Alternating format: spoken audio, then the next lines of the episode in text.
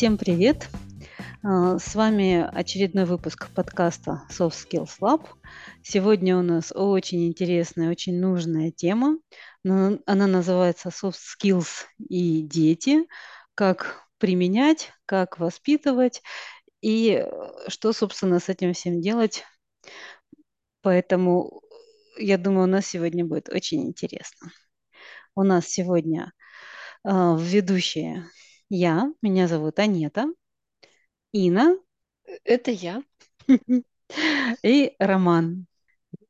Это я. Ну, расскажите немножко о себе. Каким... Я могу начать. Я работаю в IT, у меня сыну 18 лет. А, про soft skills а, мы с ним узнали, наверное, параллельно и обменивались опытом по поводу soft skills -ов, и они благотворно влияли на жизнь нас обоих. Вот, вот так вот. Роман, а у тебя какой опыт?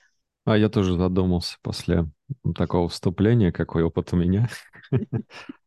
А, да, я тоже работаю в IT, наверное, 15 лет в разных компаниях, на, на разных должностях, а может быть уже больше. А сейчас в компании ПАМ, и моя текущая позиция ресурсный менеджер, то есть я много работаю с людьми, иногда очень много. И есть еще там проектная активность, это уже более техническая история. А, поэтому, да, я много много общаюсь, и есть некоторое такое понимание, там, зачем нужны софт-скиллы. Да, и у меня двое детей, 13 а, и 4 года. Ты на них применяешь воспитание? Э, стараюсь, но мне кажется, очень часто вот эти всякие книжные советы, они не работают на, на своих детях. Может быть, на чужих, но вот, не на своих. Кстати, очень интересно, да, Ин, и э, к тебе тоже вопросы, к Роману. Вы, когда с ребенками общаетесь, вы э, целенаправленно думаете, что вот я сейчас буду в тебе там развивать какое-нибудь там ораторское мастерство, условно говоря, или э, какое-то упорядочивание времени э, или организацию пространства, прямо целенаправленно. Вот сейчас держись, ребенок, я сейчас буду с тобой работать на эту тему. Да, я еще работаю, поэтому ах, хочу Инну послушать. У нее уже готовый ребенок. А, я бы сказала, что я, наверное, если что-то я делаю, то я делаю осознанно. Наверное, да. Если я что-то, если я что-то хочу в тебе воспитывать, да, а, ну, наверное, наверное, да. Если я что-то планирую сыну объяснить, или если я вижу, э, что сыну бы не помешал какой-то навык, который я благодаря работе узнала, и ему было бы полезно. Ну, например, организация рабочего э, времени. А, да, наверное, вот это основной навык.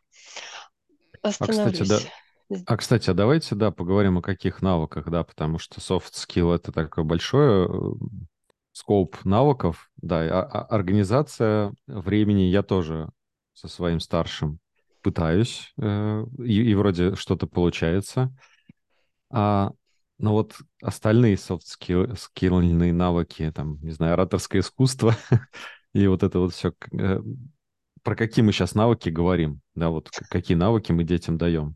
А давай... Угу, говори. Я бы добавила еще навыков взаимодействия с людьми. Это же тоже soft да. skill. А, причем э, вот э, в этом, в этой области я сейчас понимаю, что вот у меня не хватает, и меня в свое время родители не научили, и я очень внимательно прислушиваюсь а, ко всяким техникам переговоров, вот, а, например, кремлевская техника. Именно этого не хватает жизни, и этого как, э, как человек э, я своему ребенку не могу дать, потому что я мне, я не имею навыков, я не умею убеждать я могу как это в, Советском Союзе уже у Жванецкого были смешные э, истории на эту тему, что вот ты пришел в ЖЭК, тебе что-то не дают, а ты, а ты с Васей а Вася на танке. Ну, как-то меня вот так вот больше учили, что можно э, там истеричностью, криком чего-то добиться. А сейчас э, я понимаю, что вот э, не хватает ни у меня, ни в моем окружении вот этого женского такого навыка, не крича, а как вот это вот, как, как шея, да, женщина шея, мужчина голова, а женщина поворачивает эту шею и добивается своего. Я понимаю, что мне этого не хватает, и, и хорошо бы этого, этому э, свою семью, своего сына было бы обучить. Вот для меня это сейчас такой... И я понимаю, что это soft skill на самом деле. Вот э, для меня это такой важный навык. Ну, я как раз тот человек, которого дети называют «мама, ты танк», ты наш танк, поэтому тут как раз, видишь, у меня получается идти э, даже не то чтобы на пролом, я просто иду туда, куда э, без меня ну, дети, например, боятся прийти. Там э, были ситуации, например, когда мы были в паспортном столе, когда э, нужно было как-то побеседовать с начальником паспортного стола, и очень многие люди оттуда выходили, ну, мягко говоря, разочарованные и грустные, да, и когда я пришла, это, наверное, один из ярких примеров, когда который я как раз была с детьми, и как раз здесь прям отчетливо был я даже не знаю, какой soft skills сейчас скажете, но это даже не ораторское мастерство, это было скорее подстройка к человеку, потому что когда я к нему пришла, очень нужно было попасть на прием, и я видела, как ведут себя другие люди, да, то есть как бы тоже была мама с другим ребенком, и она одновременно и рыдала, и давила на, жал, на жалость, и на совесть, и на какие-то другие, э, я не знаю, там просто вот это был поток всего, и ругани, и плача, и прочего, и просьб, и, э, ну, в общем, всего что угодно. И я, когда на это дело посмотрела, я поняла, что я просто прочувствовала, как этому начальнику паспортного стола на самом деле некомфортно изо дня в день видеть таких людей. И когда он перевел взгляд на меня, эту мамочку он выгнал. Он просто говорит, все, хватит, до свидания. Я поняла, вот она как раз вышла ровно с тем лицом, который, э, которое я видела там э, у других людей. И я поняла, что если я сейчас пойду таким же путем, а входила я тоже ну, с таким же настроением, ну, в общем, будет ровно то же самое. И я ему говорю, вы знаете, я готова рядом с вами сесть, со своим ноутбуком и помогать вам что-то делать, потому что я вижу, что у вас не хватает людей. Я вижу, почему у вас такие огромные очереди и такие проблемы. Я могу сидеть, если я могу чем-то помочь, я могу. Просто говорю, мне я не могу здесь задерживаться очень долго, потому что мне нужно э, ехать на работу. У меня просто работа. Но если надо, я уже все поняла, говорю, просто вот каким-то образом давайте я вам помогу. Я не предлагала ни взятку, ничего-то какого-то вот договориться. Просто вот я поняла, что насколько человек вот э, сейчас э, устал, и да, это сработало. Он в какой-то момент там нам помог э, именно, как сказать, ничего чрезвычайного, он просто помог, направил туда, куда надо было решить вопрос, просто чуть быстрее, чем надо. То есть как бы точно так же там по очереди в какой-то момент пришли. Но вот этот момент, когда я вышла и говорю, так, а у нас этот вопрос решился, вот тогда мам, э, мне сын говорит, мама, а ты волшебница? Я говорю, нет, я всего лишь поговорила с человеком. Вот. Учишь взаимодействовать с людьми, получается. Да, и я ему рассказала, что я сделала, как я сделала. То есть это действительно ну, просто э, понимание человека подстройка к человеку, к собеседнику. И э, дальше у меня сын ну, тоже взрослый, ему 20 лет, и э, дальше вот в колледже где-то я его тоже учу разговаривать с преподавателями, разговаривать с однокурсниками, просто идти разговаривать там опять-таки где-то в каких-то инстанциях, в МФЦ и прочих э, каких-то серьезных, э, не знаю, учреждениях, чтобы он не боялся. Ну вот. Но это вот тогда, вот этот э, кейс, да, эта вот ситуация, это было очень показательно. Вот. Так, я перетянула одеяло на себя. Ром, какие у тебя примеры? Примеры обучения детей, а, как общаться с людьми, да? Ну, я часто какие-то вещи использую, не задумываясь в общении, да. Эм, потом мне иногда жена говорит, что ты там какие-то менеджерские штуки использовал. Э, поэтому иногда сложно вспомнить такой кейс.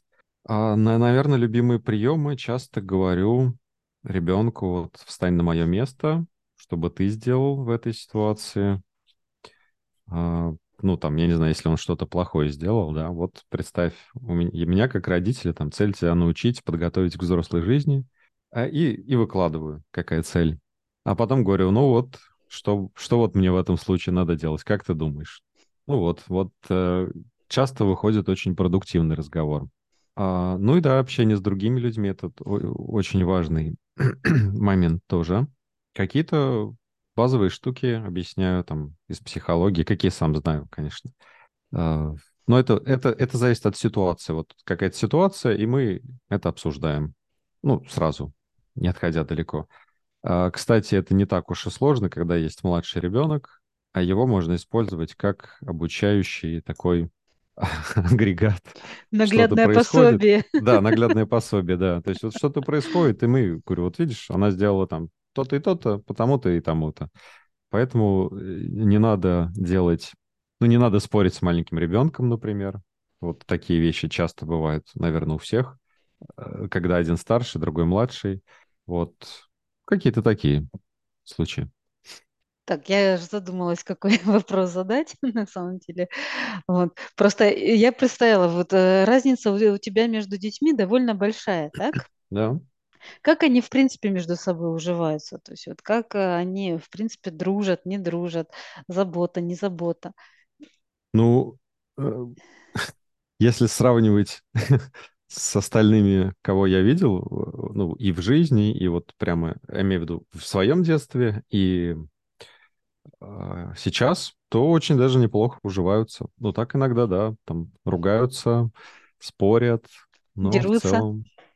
Э, нет, не дерутся. Слишком большой возраст, слишком большая разница в возрасте. Вот, но вот да, если бы как раз разница была маленькая, да, то говорят, что часто дерутся. Если там пару лет разница. Ну, естественно, кто старше, тот выигрывает. Потому что он старше, у него опыта больше во вредности, да, поэтому он заведомо вреднее, да? Угу. А скажи, пожалуйста, ты учишь э, ребенка, ребенка в а, какой-то целеустремленности, целенаправленности, то есть делать многозадачные какие-то, многоходовные, вернее, а, задачи, то есть вот видеть какую-то дальнюю цель, и идти к этому, не, ну, не, не получать прямо здесь и сейчас, а что-то постепенно и через сколько-то времени. Насколько это у тебя получается, если да, и как? Mm -hmm. Ну, есть э, это дальние цели, конечно, это там окончание школы. Старшему уже не так далеко.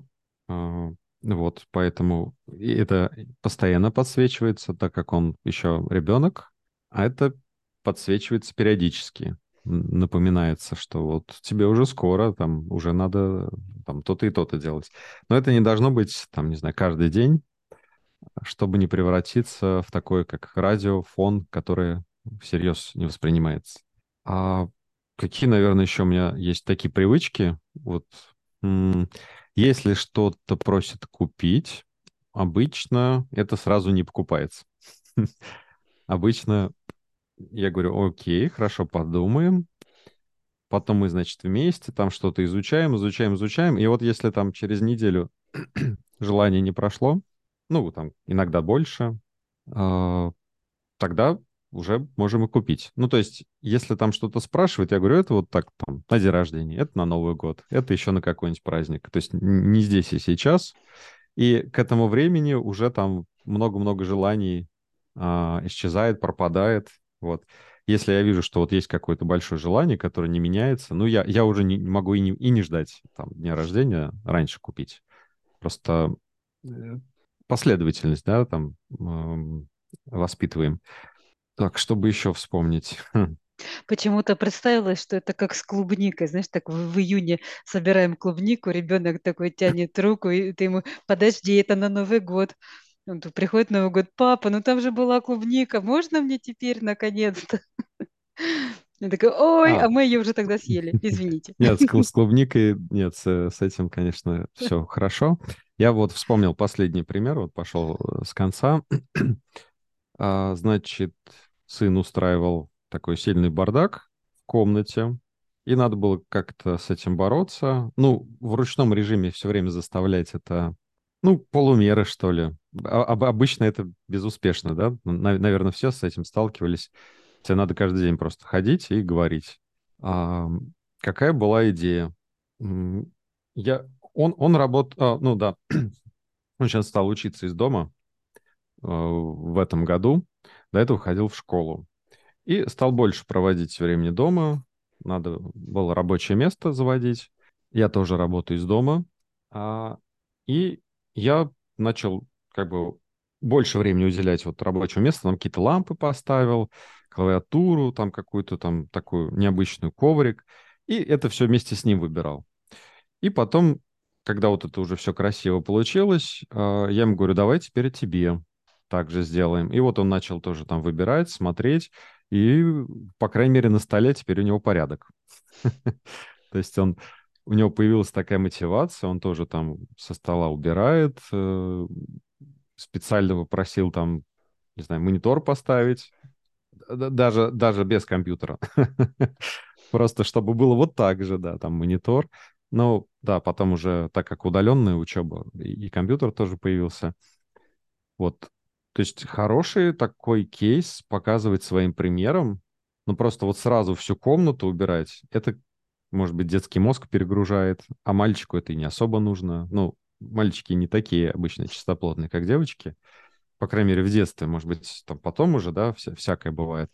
А, это заблуждение. Вот, ну, я говорю, да, может быть, да, стереотип. Э, ну вот, вот то место, за которым он работает, так сказать, его, вот то, что он считает своим, своим владением, там, не знаю, какой-нибудь там диван, там шкаф и прочее, это, это не он выбирал, не он ставил, не он дизайнил, и он к этому относится не как к своему. А вот это вот это его проект, и он за ним следит.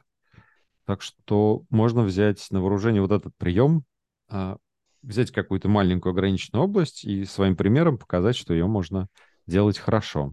Да, ну, я вот вещь, да. периодически так пытаюсь, то, то здесь, то там. Сейчас а, вот пытаюсь Obsidian научить. Это такая достаточно сложная программа для ведения заметок. Но я пытаюсь там в, самом-самом простом каком-то случае. А, просто буду каждый день напоминать по чуть-чуть, по чуть-чуть. И со временем, может быть, научиться. Слушай, ну на самом деле это очень ну, красивый момент. Я бы даже, наверное, его подсветила еще раз по поводу того, чтобы ребенок создал свой какой-то проект. Да? Это очень интересно. Это, знаешь, очень перекликается и вообще с педагогикой, э, с андрогогикой э, в целом. Педагогика– это обучение детей, андрогогика взрослых. Вот. И то, что ребенок своими э, руками создает какое-то для себя пространство и будет об этом потом лучше заботиться, ну, это классная идея. Mm-hmm. И у тебя какие такие были примеры? А я вот сейчас вспомнила, а мы, кстати, с сыном э, ведем э, на айфоне общий календарь. То есть э, мы шарим календарь, и э, сначала это было сделано, чтобы э, те события, ну, там общий поход в театр, допустим, а потом э, сын эту привычку усвоил, и вот сейчас в конце концов даже я смотрю в общем календаре появляется расписание э, его занятий и так далее. То есть э, а, иметь расписание это и удобно, и чтобы не потеряться, особенно вот эти периодические вещи, когда случаются. Мне вообще, если что-то вот хочешь делать, хорошо это в календарик э, занести сразу, чтобы не забыть. И тоже вот как Роман сказал, через свой опыт, через совместный опыт э, полезные привычки передаются. То есть без нравоучений через совместный опыт. А ты, Анета, когда говорила про цели, э, я вспомнила, а, как э, на каком-то этапе э, важно было проговорить вот эти цели, какие есть, чтобы не разбрасываться, чтобы сын не разбрасывался, чтобы в голове был порядок, чтобы в период э, большой тревожности, ну это поступление, окончание школы в связи с э, нашими событиями, с переездами, еще становится все сложнее и нервознее. А, и то, что сын э, свои цели формулировал, повторял себе, позволило пройти довольно гладко этот это время. То есть получается совместная формулировка, а, как это, артикуляция, допустим, да, у сына есть цель, возможно, нужна помощь ее сартикулировать произнести вслух.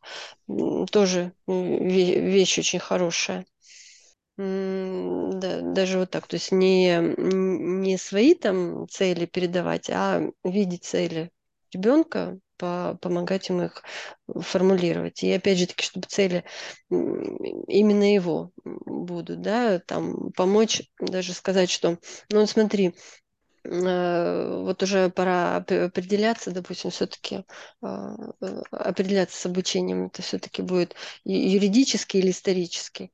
А сын, допустим, говорил, ну нет, тут он, получается, по инерции как шел по юридической тематике, а ты ему говоришь, что, ну, на самом деле, вот обрати внимание, ты смотришь YouTube с такими-то каналами, а книжки вот такие-то тебя интересуют. То есть все-таки, наверное, история, а не право. Хотя правом ты вот уже с девятого класса занимаешься, но вот время идет, и надо определиться, то есть вот так тоже к нему приглядываться и э, по помочь обратить внимание, что цели-то подкорректировать, возможно, надо. Вот, вот э, про, про такие вот вещи я вспомнила когда вас слушала. Ну, отлично. А у меня в процессе еще возник вопрос по поводу мотивации к обучению. Причем это вот, э, я не знаю, свя- связано и одновременно э, как бы э, с тем, что у нас сейчас дети больше учатся дома, то есть у нас очень много детей сейчас перешли на домашнее обучение там, в связи с переездами, релокацией родителей. Вот. И в целом просто вот насколько дети мотивированы учиться, ну, так, сейчас. Я очень часто, кстати, встречаю, я почему спрашиваю, у меня сейчас регулярно э, встречаются дети, которые говорят, а я не знаю, зачем мне это, а я не хочу, а мне это не нужно, я вообще потом это все буду делать, может быть, мне не надо.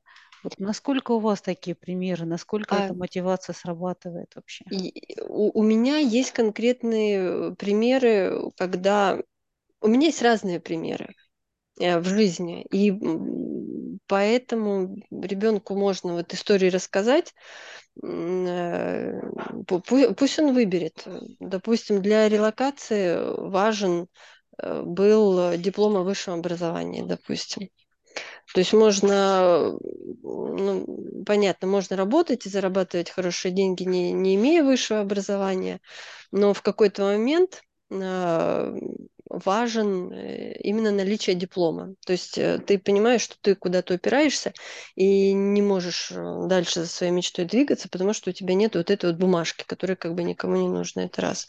Потом ребята, которые стали а, поступать за рубеж, кто-то тоже понял, что конкурс аттестатов есть. Не только в России после девятого класса, но особенно когда ты поступаешь за рубеж, Просто конкурс аттестатов, потом э, конкурс портфолио, э, какие твои еще активности, на каких, в каких олимпиадах ты участвовал, какой волонтерской деятельностью ты занимался. И ты понимаешь, что э, да, есть ботаники, есть ботаники, есть не ботаники, но в результате э, у тебя э, объем твоих возможностей становится ограничен.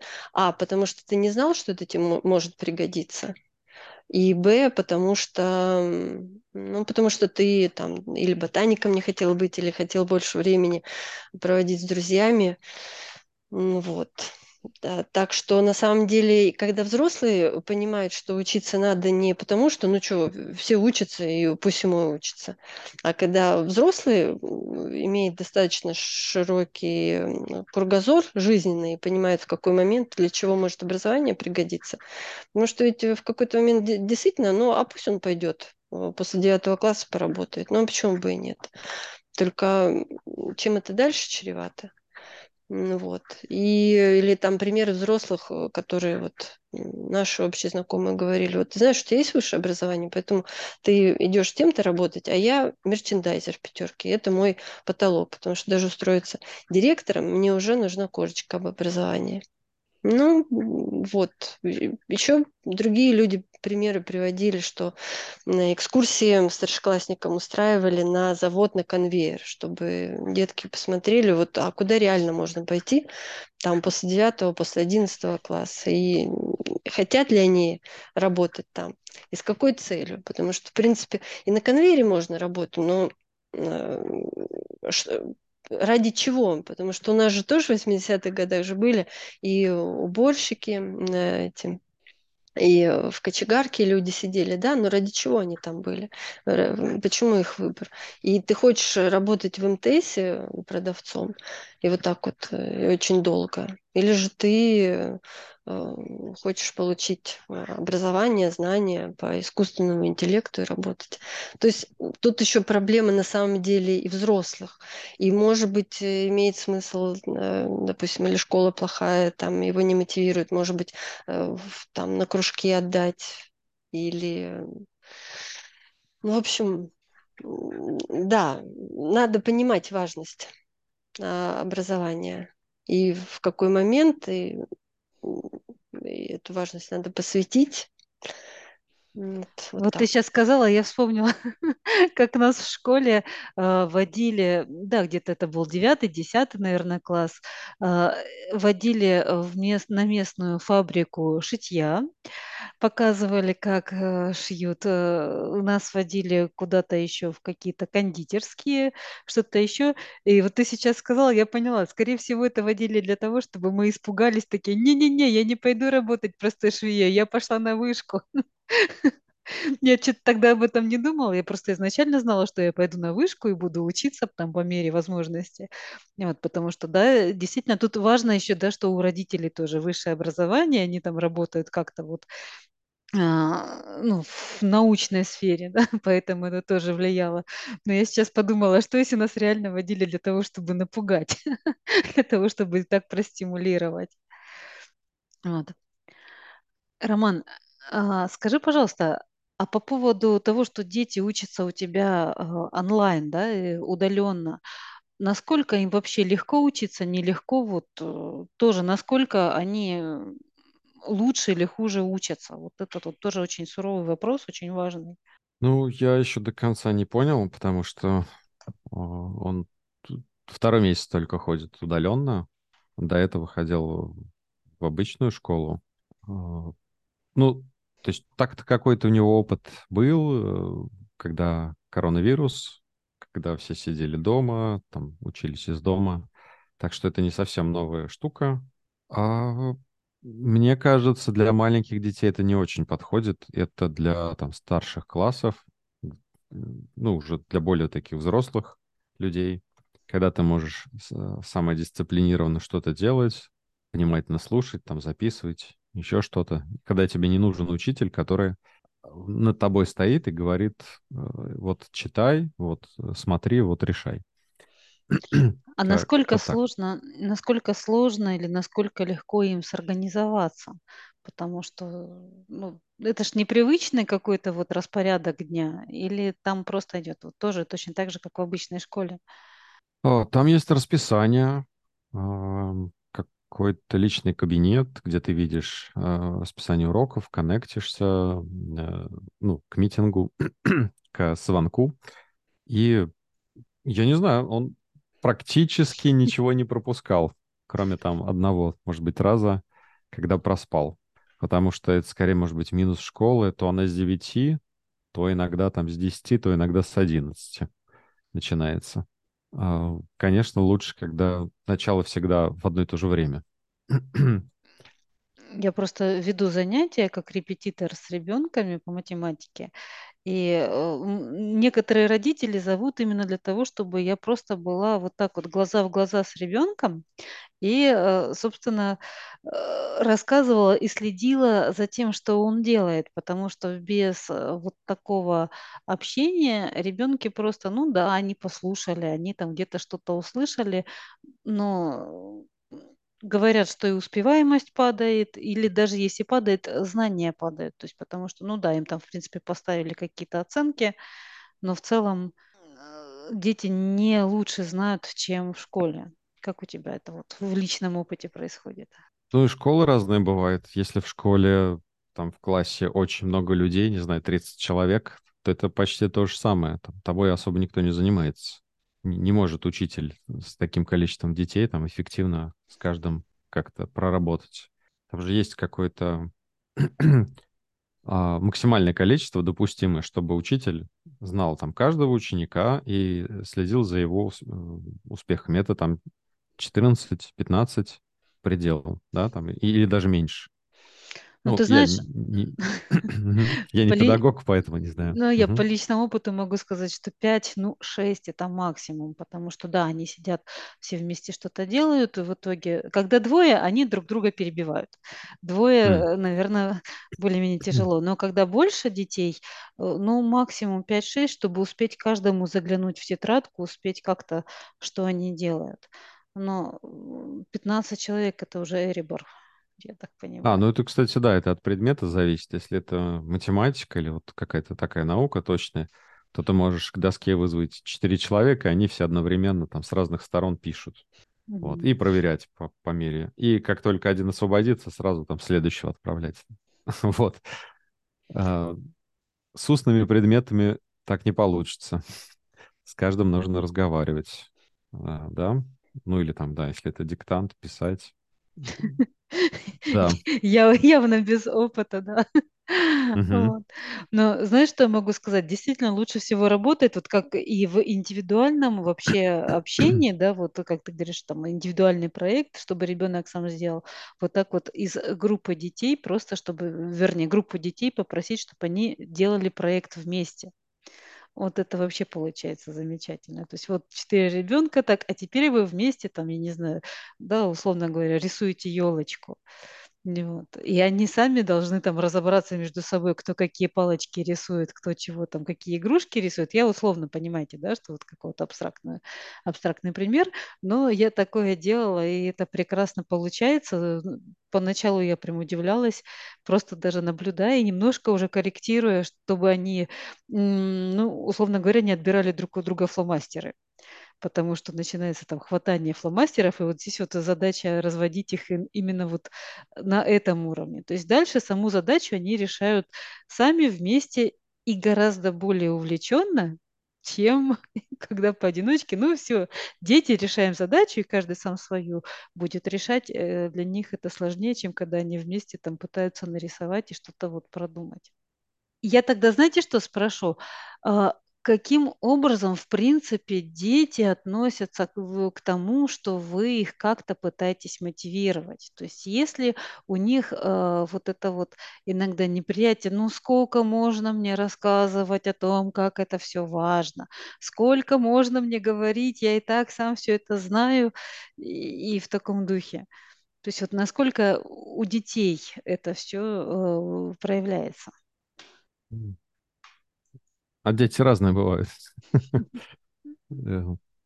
Если один и тот же подход может на разных детей по-разному, а, кому-то мотивация может и не понравиться, кому-то она, кого-то она может раздражать.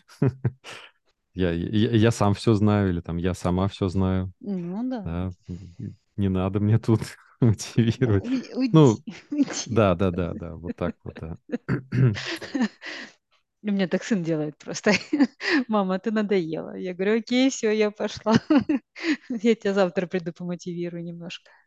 Да, тут главное на них не злиться, подумать, почему так происходит, а, и уйти. Я согласна абсолютно с Романом. На самом деле, да. Вот э, важный момент подумать, почему так происходит. То есть там не его э, или... В общем, да, проанализировать, почему так происходит, и в конце концов, ну, просто не, не заниматься этой темой. И я вот где-то расписываюсь э, в чем-то, что не, не удается замотивировать. Э, та же самая готовка, например. Меня в конце концов так стало думать, что ну, мальчик большой, вот, как это говорят, умрет у холодильника. Вот. Ну, в какой-то момент э, я поняла, что, ну, придет со временем, э, там, желание, необходимость готовить. Но опять, э, когда вот мотивировка, была задача остаться дома одному, прожить и не очень много денег на это потратить, потому что готовить дома дешевле, чем э, ходить э, питаться в столовой. Ну, это объективно. И, э, в принципе, готовил, ну, сделал выводы, насколько это тяжело, его, не его. Ну, то есть, когда действительно соответствовала мотивация. Мотивация была, когда была четкая цель. Вот. Это что вот опять, как Роман сказал, понять, почему не работает эта мотивация и сделать выводы. Или поменять цель, или, или путь к этой цели поменять, или отказаться от этой цели. Ну, так вот. Знаешь, я думаю, еще важно в этот момент понять, что твой ребенок это не ты сам. Это вот звучит очень просто, но к этому я доходила на самом деле несколько лет потому что хочется сделать из детей а, что-то такое, ну, скажем так, более успешное, более продвинутое, чтобы они, они быстрее преодолели все вот эти вот э, подводные камни, все вот эти проблемы, с которыми я сама там, в своей жизни сталкивалась. И в какой-то момент просто вот мне пришлось себя взять в руки, сказать, так, у меня дети уже большие, а это уже личности, и надо их не трогать, отодвинуться, они сами справятся. И да, они худо-медно, мне приходится очень держать себя в руках, наблюдая, как они косячат, как они делают ошибки как они где-то что-то профейливают, что-то пропускают, что-то лентяничают. Когда лентяничают, приходится пинать. Но в целом очень сильно приходится себя держать в руках уже и говорить, да, хорошо, ты все сделал правильно и замечательно. Ты покрасил волосы в фиолетовый цвет? Какой ты умничка. Вернее, у меня сын покрасился в оранжевый. Говорит, я так очень хотел. Я окей, ладно, это, это, это, это оригинально. Вот. Да, это здорово. Ребенок следит за собой, тем более мальчик. Вот. Э, к тому же, да, для него это не очень свойственно, но в целом э, просто он э, пошел и сделал, ладно, окей, хорошо, сам ходи со своими оранжевыми. Ярко-оранжевые, это не то, что там какие-то даже рыжие, какой-то естественный оттенок, это был ярко-оранжевый. Я, окей, хорошо, ладно. Потом вроде как перекрасился то ли для колледжа, то ли не знаю, но это вот был его выбор. Э, приходится э, держать себя в руках. Я так. бы подкалывал его все время. Ну, то есть, я бы сказал, покрасился, хорошо, но и дальше настал бы его подкалывать каждый день. Вот. Э, чтобы он был к реальной жизни готов, потому что не только я буду его подкалывать. Потом кто-то вместо меня это будет делать. Вот ты знаешь, знаешь, вот я, кстати, очень э, сильно это прочувствовала, вот э, то, что ты говоришь, что вот надо подкалывать или вообще-то очень сильно прочувствовала и старалась это делать э, со своими детьми вообще достаточно давно. А, Дело в том, что э, часто видела, регулярно наблюдала такую картину, когда ребенок косячит в школе, и э, учитель вызывает маму, и мама стоит с учителем фактически по одну сторону, а ребенок напротив них. И они вдвоем, мама, наслушавшись то, что ей выдала учительница, они вдвоем, как гарпии, стоят над своим ребенком. Ну да, и для учительницы это тоже свой. И э, ребенок, да, он там, как бы он там ни накосячил, он чувствует себя в итоге все хуже и хуже, потому что в итоге на него ругается и мама, и учительница. И объединяются, по сути, мама с учительницей. И ребенок один против них. Я это понаблюдала, и поэтому, когда я приходила в школу, и мне учительница высказывала какие-то, ну, мои дети тоже косячили, господи, и уроки не делали, и что там только вот не происходило. Вот, я сначала дома, ну, так вот брала, условно говоря, за шкирку или за грудки, говорю, так, говорю, рассказывай все как есть, как было, говорю, потому что я сейчас туда пойду, я буду стоять рядом с тобой. Но для этого мне надо знать, что происходило на самом деле. Я говорю тебя, если что там, защищу от гавка, да, если уж дело дойдет до какого-то скандала, но я буду рядом с тобой. Но сейчас здесь я лучше сама тебе дам по шее, чем а, где-то там а, будем вместе э, против тебя. Вот. И знаешь, это очень сильно срабатывало в плане доверия ребенка. Он действительно мне все рассказывал. Он знал, что я ему за это дам по шее. Ну, были там до- достаточно серьезные у него, конечно, косяки, я не буду рассказывать, но это было. И мы шли после этого, я разговаривала с учительницей, я разговаривала с директором, вот, потому что против него действительно там будут э, все остальные. У него должен быть кто-то, кто за него. И вот сейчас, когда э, он э, там, в том же колледже, мне тоже очень сильно это вот как-то покоробило, когда мне его куратор э, звонила, говорила, надавите на своего ребенка. Я говорю, вы знаете, я не буду. Я не буду надавливать в угоду вам. Отдельно, да, дам по башке. Это, ну, я, в конце концов, мама, и это мои нервы, что ты творишь, все дела. Вот. Но прям вот так вот брать и давить просто потому, что вот вам показалось, что где-то что-то не так, я отлично знаю, где он хороший, где он плохой. Вот. Так что, и когда он покрасил волосы, я сказала, окей, просто хорошо, подкалят тебя все, кто не лень. И Потом будут э, там шутить. Я не буду, я перетерплю, я подержу себя в руках. Хотя это было зрелище. Ему не идет оранжевый цвет, если что. Просто вообще. Вот. Но, да. Я смотрю, мы аккуратно, я думаю, подходим к завершению. Да, у нас э, по времени и, э, в принципе, наверное, по темам на сегодня. Если что-то хочется сейчас сказать напоследок, да, вот э, сегодня. Да, я вспомнил пару вещей вот в процессе. Насчет мотивации. Хороший а, прием, который я частенько использую.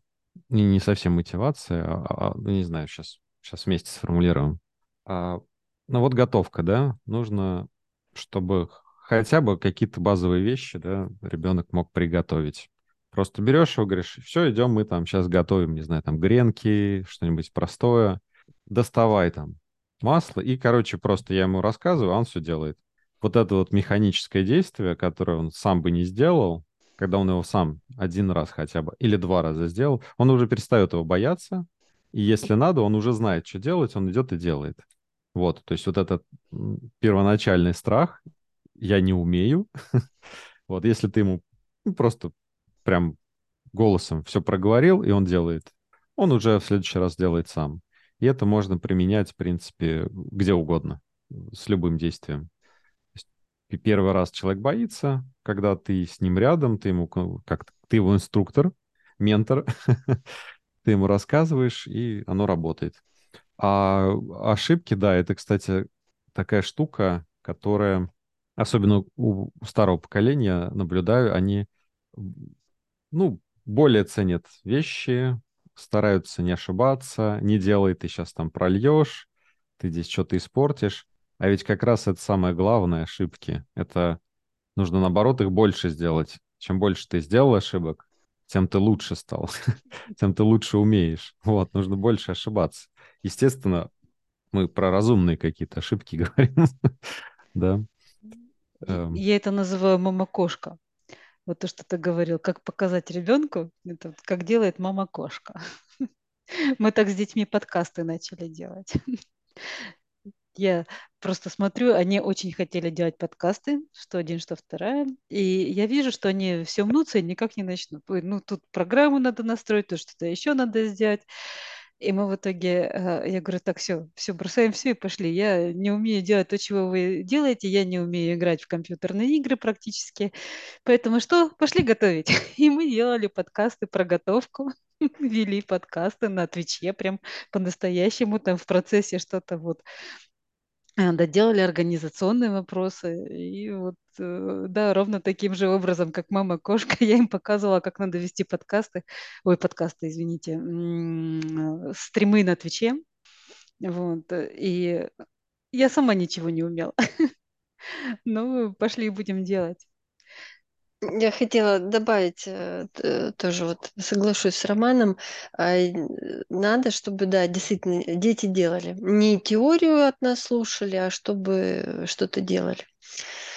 Э, это да. И очень часто бывает желание именно сделать за них, презентацию, допустим, сделать за них. Вот, между прочим, когда в начальной школе родители жалуются, что им дают презентацию делать, ну, я поднимала, во-первых, вопрос, а откуда а, PowerPoint дома, да, вот у меня нет PowerPoint дома, платить за него я не хочу. Откуда-то с торрента скачивать непонятно в каком состоянии тоже не собираюсь.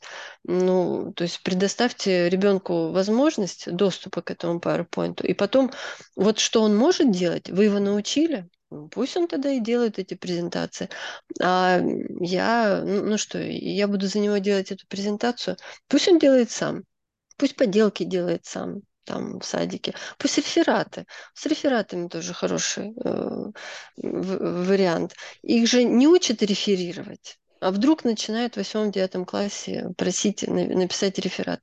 Ну, вот он им и носил то, что вот он мог. Вот он переписывал параграфы. Он и показывал. Он не умеет реферировать. Пусть их учат реферировать. И э, а сочинениями тоже. Вот э, когда одно дело сочинения они пишут на выпускной, а потом тоже уже время проходит, и когда ему нужно что-то объяснить, что-то саргументировать. Я его отсылаю вот к тому опыту. Говорю, помнишь, тебе же учили э, сформулируй аргумент, э, подтверди, дай подтверждение этим аргументам и доказывай что-то. Вот тоже, то есть э, пусть дети делают, пусть дети делают, и они, и, не мы будем делать за них, в конце концов. Вот, вот так вот. Это отличная мысль, я думаю. Так, на этом мы, наверное, будем завершать. Спасибо большое, что вы были с нами, что вы нас слушали. Вот, пока-пока.